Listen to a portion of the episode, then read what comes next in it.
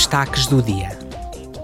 A transição ecológica e a forma de ajudar mais eficazmente o setor agrícola constam da ordem do dia da sessão plenária de amanhã. No debate com a Comissão e a presidência sueca do Conselho, os eurodeputados deverão salientar a necessidade de ajudar os agricultores da UE a adaptarem-se a práticas agrícolas mais ecológicas. O objetivo é garantir a segurança alimentar na Europa, especialmente à luz da agressão russa da Ucrânia, do aumento dos preços e das recentes perturbações na cadeia de abastecimento durante a pandemia de Covid-19.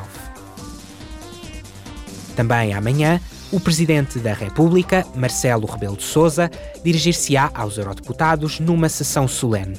Terá também uma reunião bilateral com a Presidente do Parlamento Europeu, Roberta Metsola, seguida de um encontro conjunto com a imprensa. O plenário debaterá a evolução insatisfatória das negociações de adesão com a Sérvia e o trabalho do Kosovo para garantir o estatuto de país candidato. Amanhã, em sessão plenária, os eurodeputados votarão dois relatórios que resumem os pontos de vista do Parlamento.